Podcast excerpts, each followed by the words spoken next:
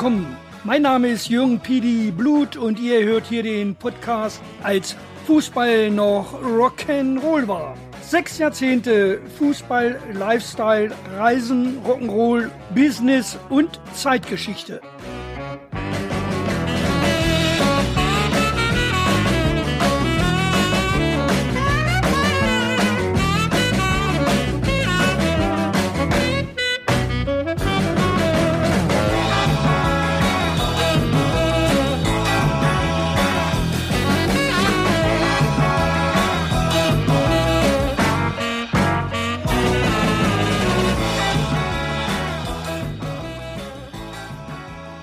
Und herzlich willkommen beim Podcast als Fußball noch Rock'n'Roll war. Es gibt hier nun die zweite Episode mit drei weiteren Folgen. Folge 2 ist der Beginn der Zeitreise 1964 mit dem Titel Wie ich den Fußball fand. Es geht dabei vorrangig um das Erleben des Aufstiegs von Hannover 96 in die erste Bundesliga. Die dritte Folge beschreibt dann unter dem Titel Bundesliga Wir kommen die Zeit, als sich meine Roten von Hannover 96 in der neuen Bundesliga behaupten mussten. Folge 4 mit dem Titel Wer ist der wahre HSV? Hier geht es um das erste Bundesliga-Derby des HSV von 1896 gegen den HSV aus Hamburg. Immer ein besonderes Erlebnis. Das ist purer Retro-Fußball und ein Rückblick in eine Zeit, als Fußball noch Rock'n'Roll war. In die gute alte Zeit des unformatierten Fußballerlebnisses. Viel Spaß also beim Reinhören.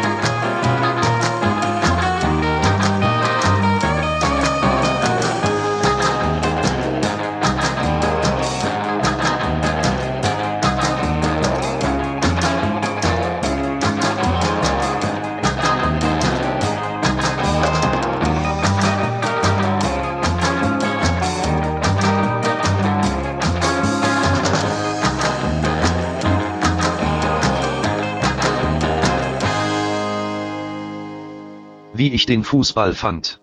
Es war Sonntag, der 28. Juni 1964, 15 Uhr, 25 Grad, Sonne in Hannover. Schiedsrichter Günter Baumgärtel pfeift vor über 70.000 Zuschauern im ausverkauften Niedersachsenstadion das letzte Gruppenspiel der Gruppe 2 zum Aufstieg in die ein Jahr zuvor eingeführte Fußball-Bundesliga zwischen Hannover 96 und Hessen Kassel an.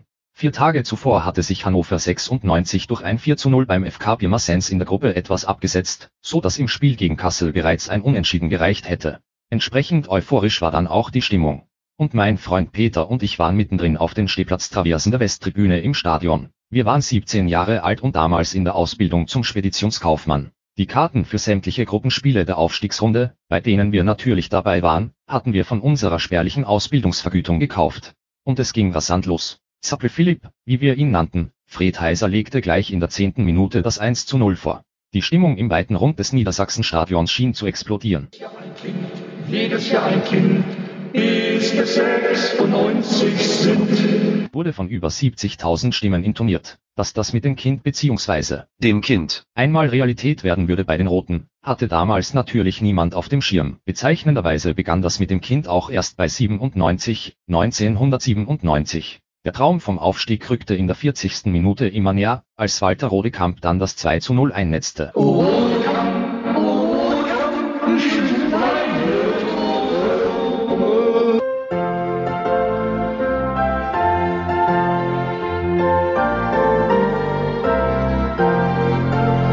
Stadion gab es nun kein Halten mehr. Selbst auf den damals elitären Sitzplätzen im Unterrang und auf der Osttribüne standen die Leute nur noch. Die Halbzeitpause war ein einziger Gesangswettbewerb mit allem, was der Fußball damals an Fangesängen zu bieten hatte. Interpretiert mit rhythmischen Klatschen nach dem Intro des Songs Skinny Mini von Tony Sheridan.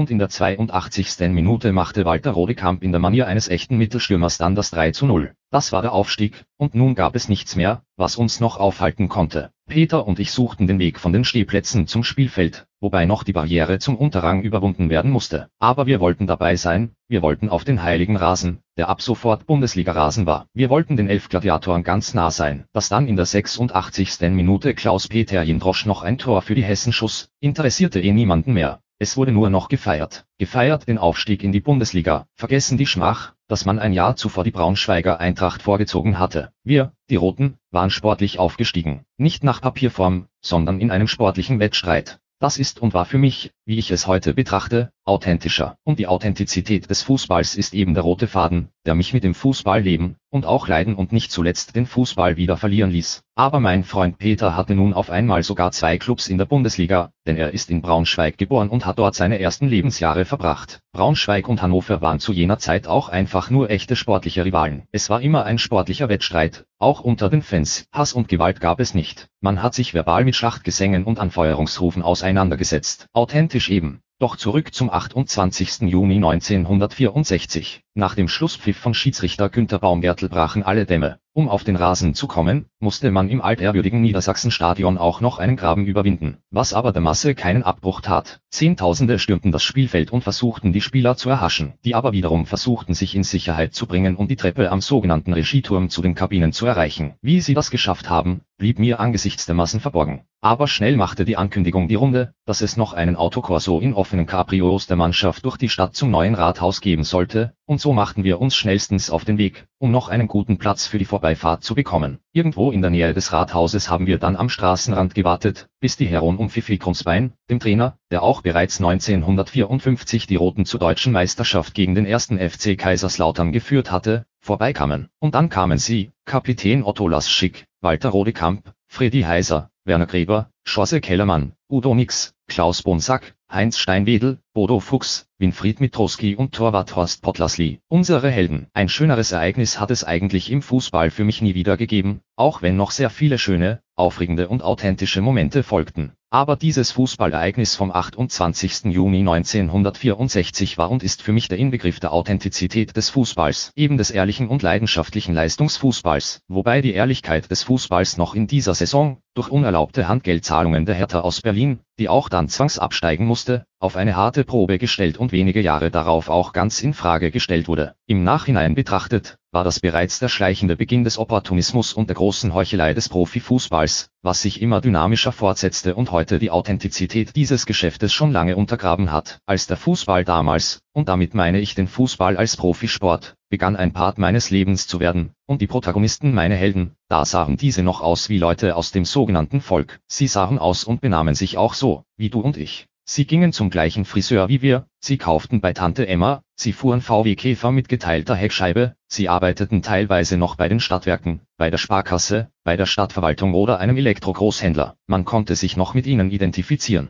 Es waren keine aufgestylten, turbofrisierten, ohne Eigenhautfarbe durchtätowierten, Terminator-ähnlichen Geschöpfe. Es waren Menschen, deren vielleicht einzige technische Fußballerrungenschaft die Schraubstollen waren.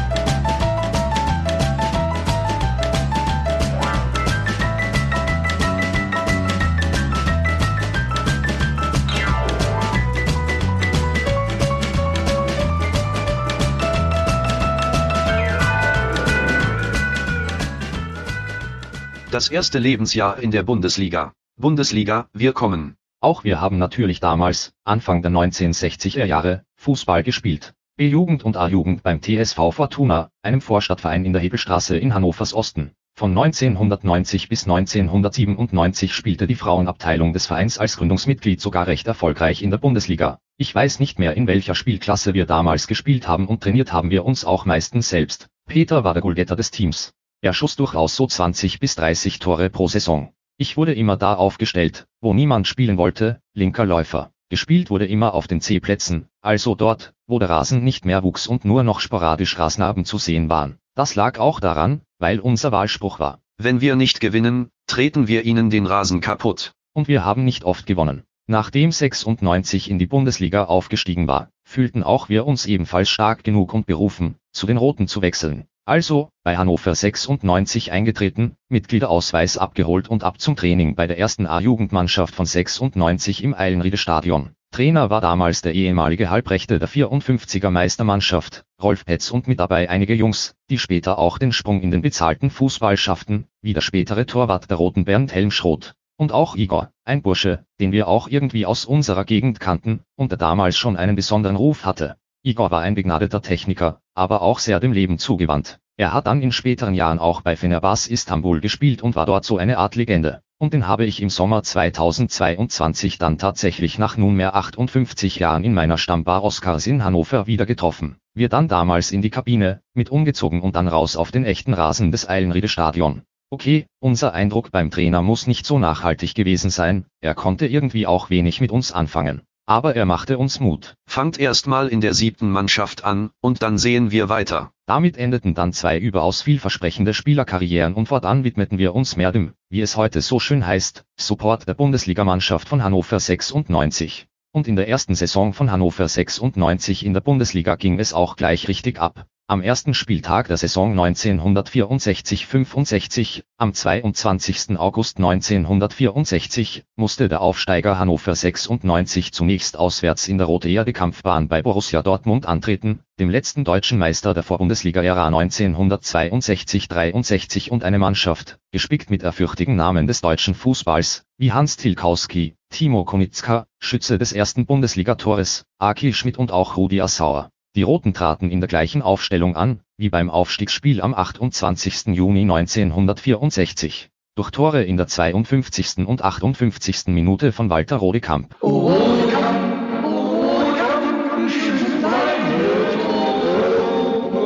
Man erinnert sich, gewannen die Roten sensationell mit 2 zu 0. Das Spiel wurde bereits damals in einer Radiokonferenz übertragen, aber noch in mangelnder Qualität. Aber das Ergebnis haben wir jedenfalls so jubelnd zur Kenntnis genommen. Und die Stimmung war fortan noch euphorischer. Die Karten für das erste Heimspiel im Niedersachsenstadion am 29. August 1964 um 16 Uhr gegen den amtierenden deutschen Meister und damit ersten Bundesligameister, den ersten FC Köln, hatten wir ja auch bereits. Dann war es endlich soweit, das Niedersachsenstadion war mit über 70.000 Zuschauern abermals ausverkauft. Peter und ich wieder auf den Stehplätzen der Westtribüne. Das erste Mal Bundesliga live. Die Aufregung war größer als bei unserem ersten Training bei Rolf Petz und ab ging die Bundesliga-Post. 30. Minute eine Hammergranate von Werner Gräber, und es stand 1 zu 0. Werner Gräber machte an dem Tag wohl das Spiel seines Lebens und legte dann in der 35. Minute das 2 zu 0 gleich nach. Mit diesem Ergebnis wurde der deutsche Meister dann auch auf die Heimreise an den Rhein geschickt. Besser konnte es nicht gehen. 4 zu 0 Punkte, nach damaliger 2-Punkte-Regelung, und 4 zu 0 Tore.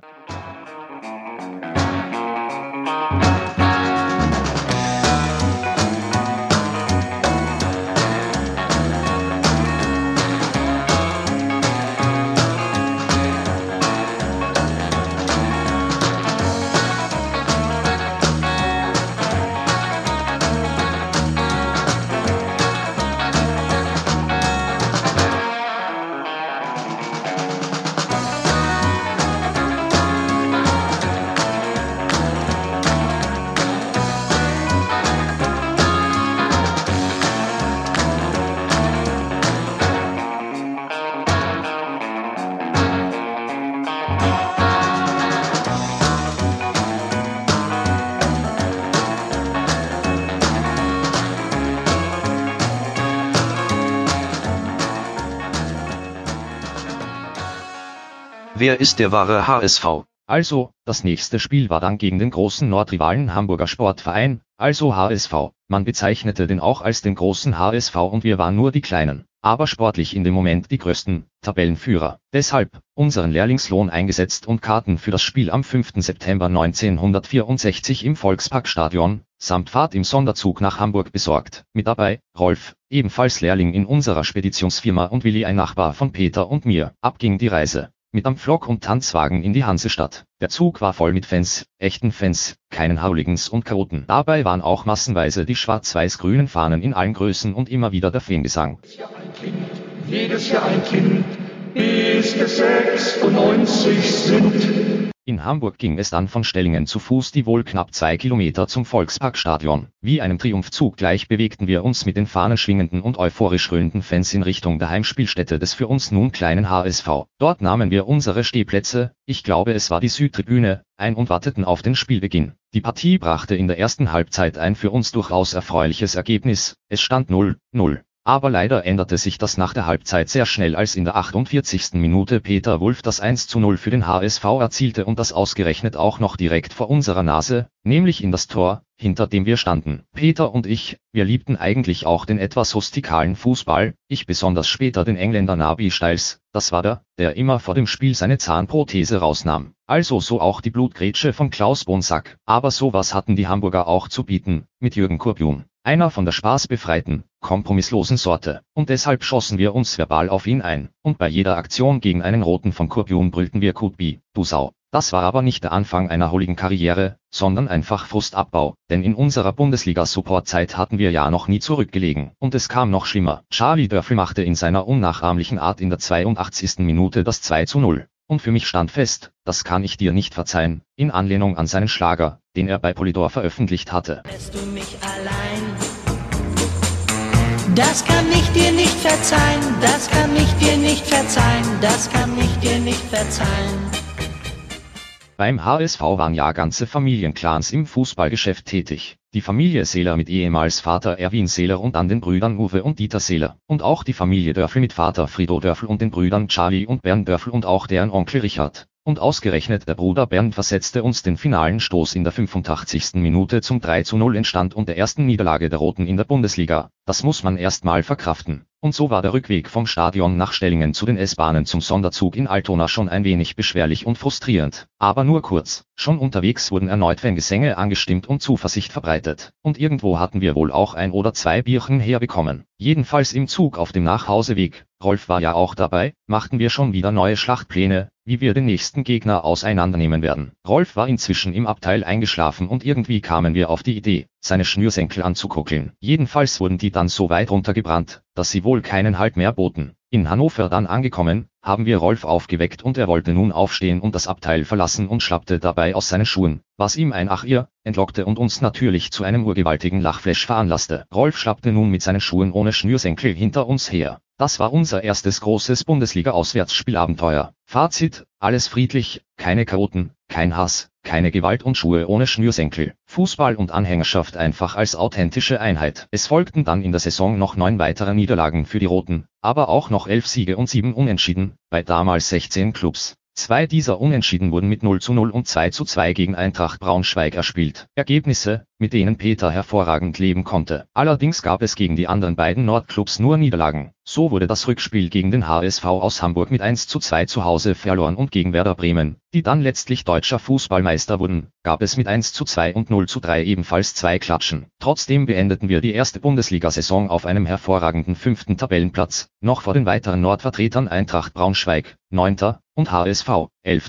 Ein Ergebnis, das dann noch Jahrzehnte Bestand haben sollte. Wir waren wohl bei fast allen Heimspielen dabei. Allerdings konnten wir uns von unserem Lehrlingseinkommen nicht immer Tickets leisten, deshalb gab es schon mal den Weg über den Zaun am Westwall des Stadions. Dort gab es regelmäßig zu den Spielen eine Ansammlung von bedürftigen Fans, die den Eingang über den Zaun als Gemeinschaftsabenteuer betrachteten. Man hatte schon Strategien entwickelt, wie man die Ordner ablenkte, um sich gegenseitig Deckung zu geben. Und in den Büschen am Westwall konnte man sich auch gut tarnen. Fußball als Gemeinschaftserlebnis und zur Teambildung. Fußball schweißt zusammen. Eben das authentische Leben und Erleben des Fußballs.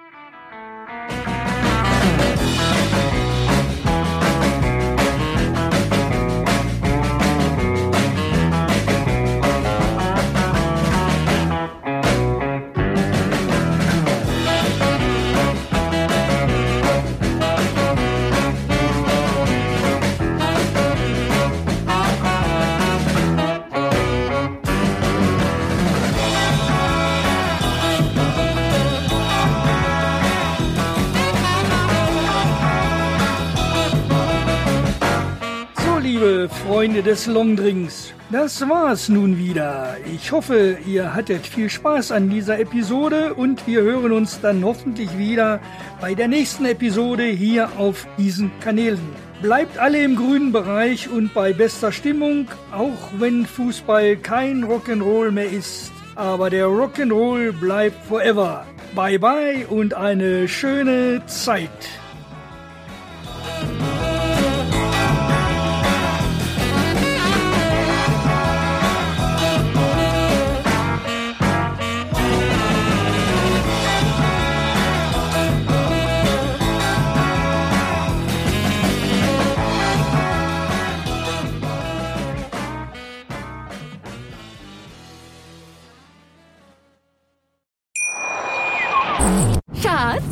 Neu verliebt. Was? Da drüben. Das ist er. Aber das ist ein Auto. Ja, eben. Mit ihm habe ich alles richtig gemacht. Wunschauto einfach kaufen, verkaufen oder leasen. Bei Autoscout24. Alles richtig gemacht.